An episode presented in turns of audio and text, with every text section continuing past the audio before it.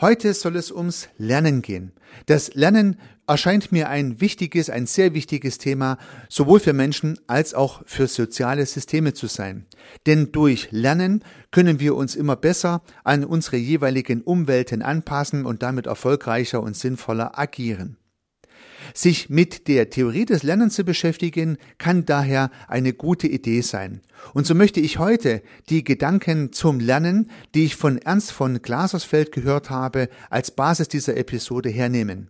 Ich möchte sie erläutern und dann natürlich auf praktische Belange untersuchen und anwenden. Hallo und herzlich willkommen zum Podcast Systemisch Denken und Handeln. Mein Name ist Heiko Rösse.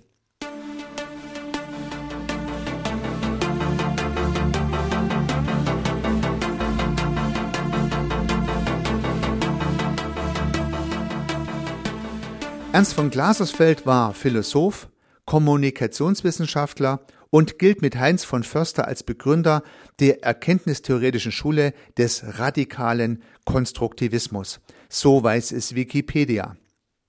Und nun wurde Ernst von Glasersfeld gefragt, warum er seine Denkschule, nämlich den Konstruktivismus, radikal genannt hat. Und er antwortete, dass er damit dieses Denkmodell abgrenzen möchte von der üblichen Art und Weise, wie man konstruieren oder Konstruktionen verwenden würde, nämlich das Zusammenfügen, das Aneinanderreihen oder das Zusammenbauen von irgendetwas. Der übliche Wortgebrauch des Konstruierens ist hier nicht gemeint und daher radikal. Radikal in der Hinsicht, dass sowohl von Glasersfeld als auch von Förster davon ausgehen, dass wir alles konstruieren, dass alles was wir denken und wahrnehmen, Konstruktionen sind, dass die Wirklichkeit nicht erkennbar ist, sondern nur, dass wir Wirklichkeitskonstruktionen in unserem Inneren entwickeln und diese Wirklichkeitskonstruktionen nicht unbedingt etwas mit dem Außen, mit der echten Wirklichkeit zu tun haben müssen.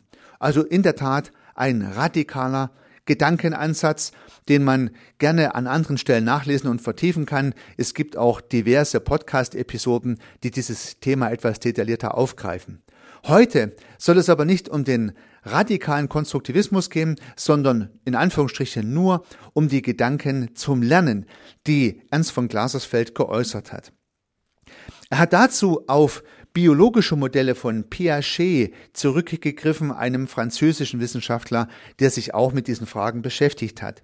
Und Piaget hat das Ganze sehr biologisch hergeleitet oder anfänglich sehr biologisch hergeleitet und so liegt es nahe, dass auch von Glasersfeld beginnt mit einem Reflex. Er erklärt das Funktionsprinzip des Lernen mit einem Reflex.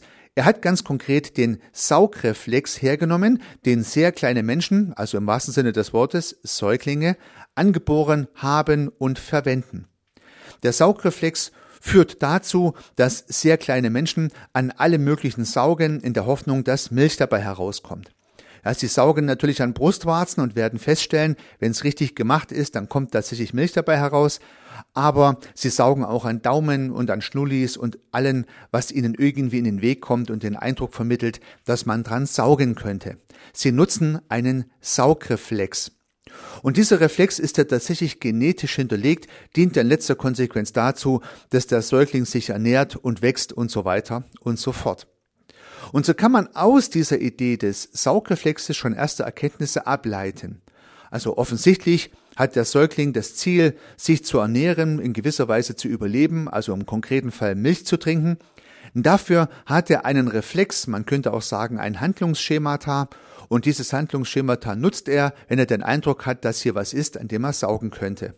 Und nun lernt er, dass es einmal funktioniert, dann kann er den den Haken setzen ans Handlungsschemata und kann sagen, Saugreflex führte zum erfolgreichen Aufnehmen von Milch oder er stellt fest, es hat nicht funktioniert, er hat an einem Schnulli gesaugt oder an einem Daumen gesaugt und es kam halt nichts dabei heraus und dann kann er lernen, dass das nicht funktioniert hat. So lässt sich dieser Reflex in ganz einfachen Worten wiedergeben und führt vielleicht zu einem allgemeinen Bild, was man daraus entwickeln kann.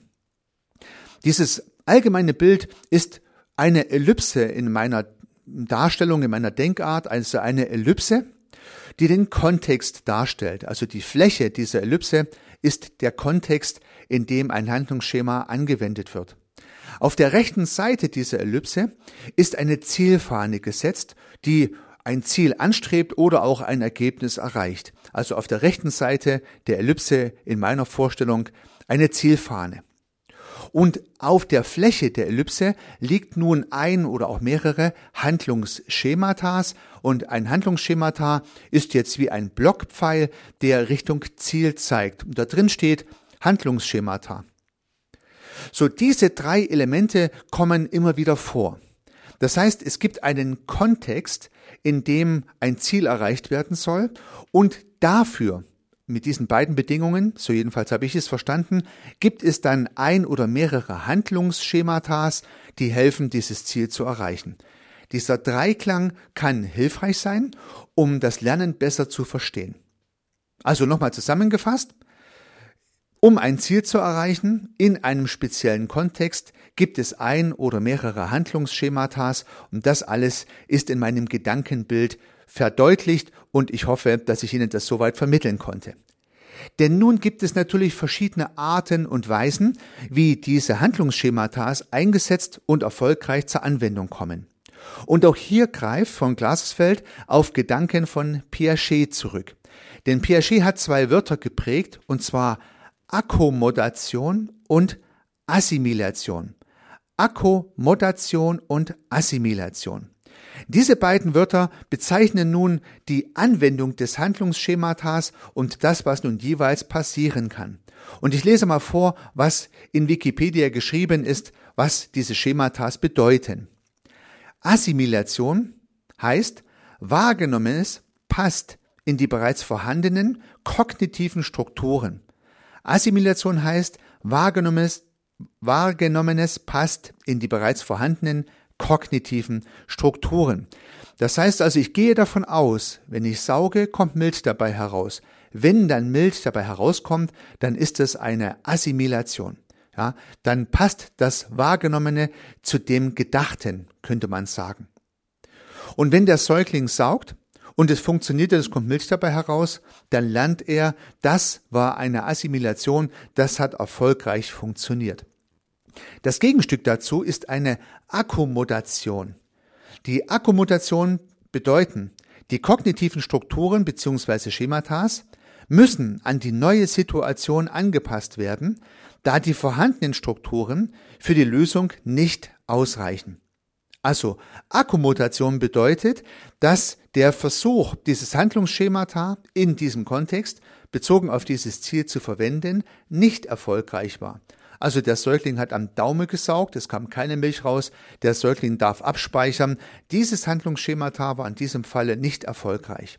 Und es sollte dazu führen, so steht's geschrieben, dass die kognitiven Strukturen und Schemata an die neue Situation angepasst werden müssen. Also man hat mindestens mal gelernt, wie es nicht funktioniert hat und darf dann vielleicht zukünftig lernen, wie es funktioniert, indem man anderes ausprobiert. Try and Error könnte man sagen, bis es klappt. Das sind die Begrifflichkeiten, die Piaget eingeführt hat und die aus meiner Sicht sehr hilfreich sind, um ein sehr einfaches Gedankenmodell des Lernens zu schaffen. Das heißt, greifen wir wieder auf unser ursprüngliches Bild zurück. Wir haben die Ellipse, die Fläche, in der die Handlungsschematas liegen. Wir haben damit einen Kontext beschrieben. Wir haben auf der rechten Seite ein Ziel. Und nun gibt es Handlungsschematas, die funktionieren. Haken dran. Und es gibt Handlungsschematas, die funktionieren nicht. Kreuzchen dran, hat also nicht geklappt. Jeweils hat der Proband gelernt, was funktionierte und was nicht funktionierte. Und diese Art des Lernens lässt sich nun auf ganz einfache Lernprozesse runterbrechen. Lassen wir mal ein paar Beispiele uns durch den Kopf gehen.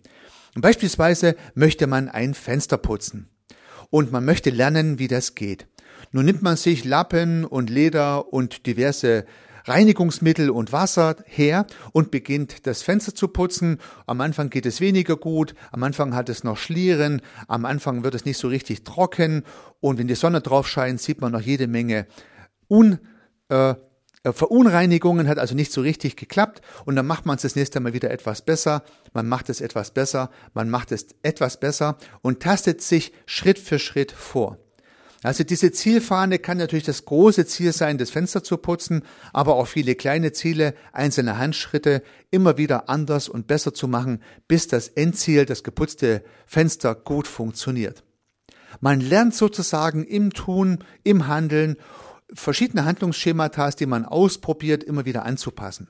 Also man hat einen Kontext, man hat heute sich vorgenommen, die Fenster zu putzen, man hat das Ziel, das Fenster zu reinigen und probiert verschiedene Handlungsschemata aus und stellt fest, das klappt, das klappt nicht. Die guten äh, Handlungsschemata speichert man ab, das heißt die assimilierten Handlungsschemata speichert man ab und bei den akkommodierten Handlungsschemata stellt man fest, die kommen nicht mehr zum Einsatz, die haben dem Ziel nicht gedient.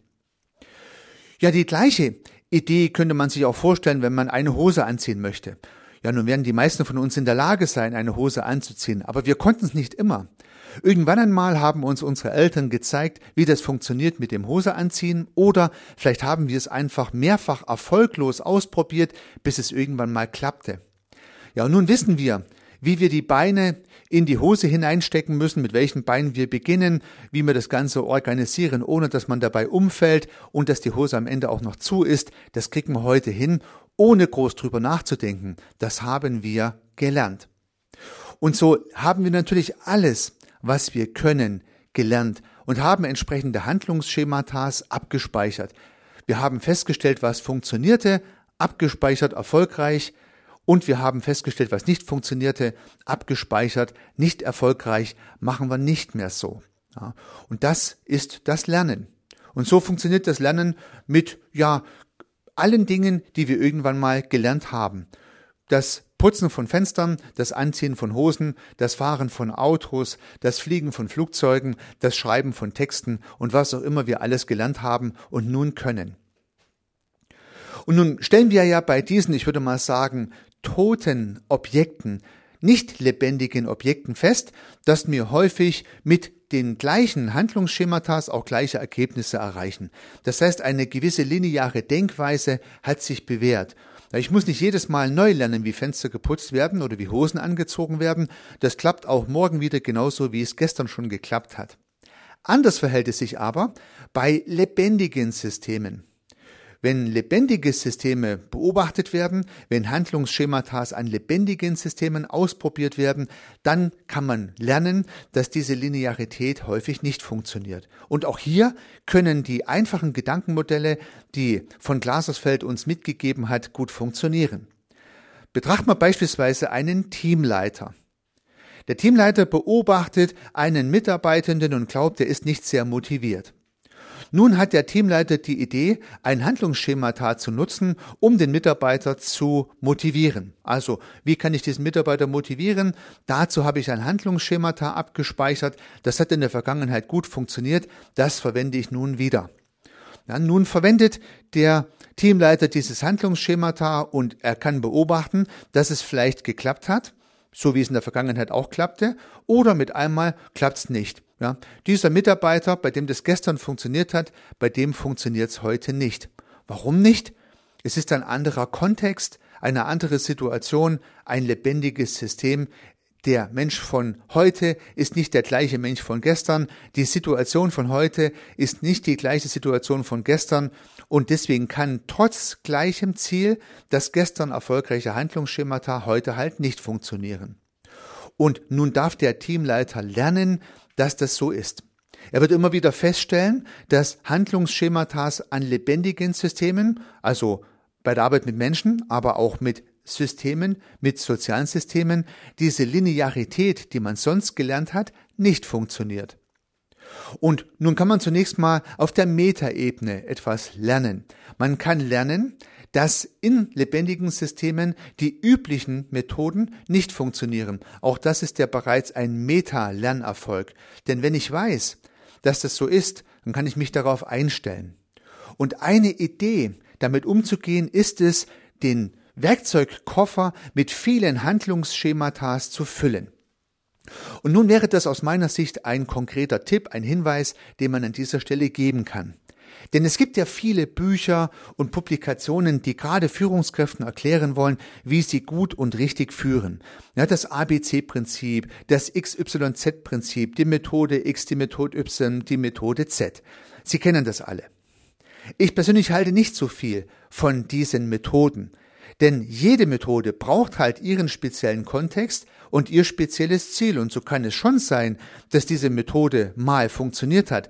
Vielleicht auch bei dem, der Autor dieser Methode war, hat es gut funktioniert, vielleicht sogar immer wieder, weil diese Methode dann vielleicht auch gut zu dieser Person gepasst hat, die diese Methode publiziert.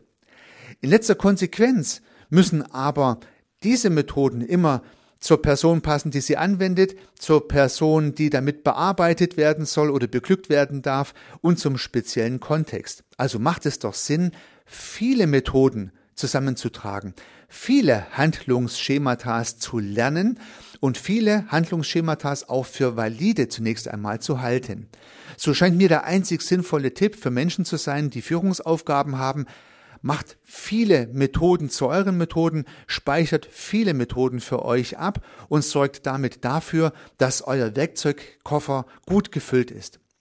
Und dann beobachtet ihr eine Situation, konstruiert eure Wirklichkeit, nutzt dann eine Methode aus eurem Methodenkoffer heraus und beobachtet wiederum, ob diese Methode erfolgreich war oder nicht. War sie erfolgreich, dann kann man das entsprechend abspeichern und vielleicht diese Methode als besonders valide markieren, ohne Garantie, dass sie morgen wieder funktionieren wird. War die Methode nicht so erfolgreich, kann man sie mal zur Seite legen, aber auch wissen, dass sie vielleicht an einem anderen Punkt, zu einem anderen Zeitpunkt bei einer anderen Person doch erfolgreich sein könnte. Und nun fällt auf, dass gute Führungskräfte, die viele Methoden für sich gespeichert haben, natürlich eine gewisse Erfahrung benötigen, diese Methoden auch erlernen zu können. Man kann also nicht davon ausgehen, dass eine junge Führungskraft, die gestern Teamleitung wurde, morgen eine tolle Führungskraft sein wird. Selbst dann nicht, wenn diese Führungskraft sehr viel Literatur studiert hat. Denn ich glaube, und da bin ich mir fast sicher, dass man hierfür die Praxis benötigt. Man muss eine Methode ausprobieren, muss das Ergebnis der Anwendung der Methode beobachten können und muss dann lernen können, ob diese Methode geklappt hat im speziellen Kontext bezogen aufs spezielle Ziel oder nicht. Und dadurch ist es logisch, dass ich für viele Dinge, die gelernt werden müssen, eine gewisse Erfahrung brauche, eine gewisse Wiederholung brauche, um eine gute Führungskraft zum Beispiel in diesem Beispiel sein zu können. Und ich würde mir wünschen, dass Menschen, die geführt werden, hier auch eine gewisse Nachsicht haben mit jungen Führungskräften gerade mit jungen Führungskräften. Man kann halt noch nicht alle Methoden gelernt haben, die man braucht, um in jeder Situation genau das Richtige zu machen. Und deswegen dürfen Beobachter gern etwas gnädiger sein mit Führungskräften, weil auch Führungskräfte müssen die Chance haben, lernen zu dürfen. Natürlich ist es auf der anderen Seite wichtig, dass Führungskräfte auch lernen wollen und nicht nur eine Methode, die sie für besonders relevant oder für einzig relevant erachten, immer alle Probleme löst. Und da gibt es ja den berühmten geflügelten Ausspruch von Paul Watzlawick, wer nur einen Hammer hat, für den sind alle Probleme Nägel. Das trifft den Nagel tatsächlich gut auf den Kopf. Wenn also jemand glaubt, er hat jetzt eine Methode gelernt, nämlich das Hämmern, und er muss jetzt überall draufhauen mit dem Hammer ja, der ist dann höchstwahrscheinlich nicht richtig unterwegs im Sinne dieser Lerntheorie. Wenn ich dagegen viele Schematas entwickelt habe, viele Schematas abgespeichert habe, ein breites Schemata-Wissen zur Verfügung habe, dann kann ich jeweils nach Ziel und Kontext abhängig die passenderen Lösungen auswählen und weiterlernen, wiederlernen, neu lernen. Und so glaube ich, dass nicht lernen gar nicht geht. Ja, man muss lernen wenn man sich dessen aber bewusst ist, wenn man sich bewusst ist, dass ein großes Repertoire von ausprobierten Erkenntnissen natürlich immer auch ein Lernerfolg ist, dann kann man leichter durchs Leben gehen. Ja, ich glaube, Edison hat ja gesagt, nach dem tausendsten Versuch, dass die Glühbirne nicht funktionierte, ja gut, ich habe nun zum tausendsten Mal gelernt, wie es nicht geht. Ja, dies war die Voraussetzung dafür, dass er irgendwann mal es richtig gemacht hat, dass die Glühbirne wirklich brannte, länger als ein paar Sekunden, und wir ihm zu verdanken haben, dass es dann irgendwann mal Glühbirnen gab. Tausend Versuche waren davor notwendig oder Tausende höchstwahrscheinlich, wie es nicht funktioniert. Und auch das war jeweils ein Lernerfolg.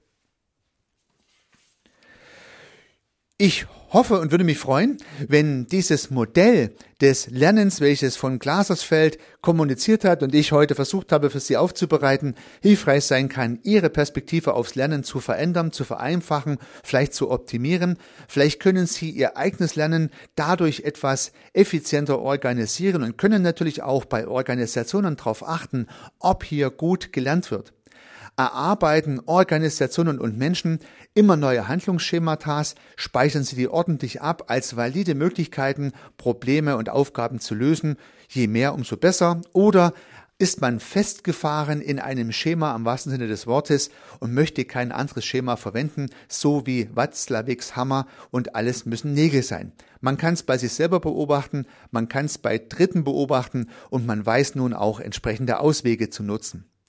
Dabei wünsche ich Ihnen sehr viel Erfolg. Unternehmen Sie was. Ihr Heiko Rössel.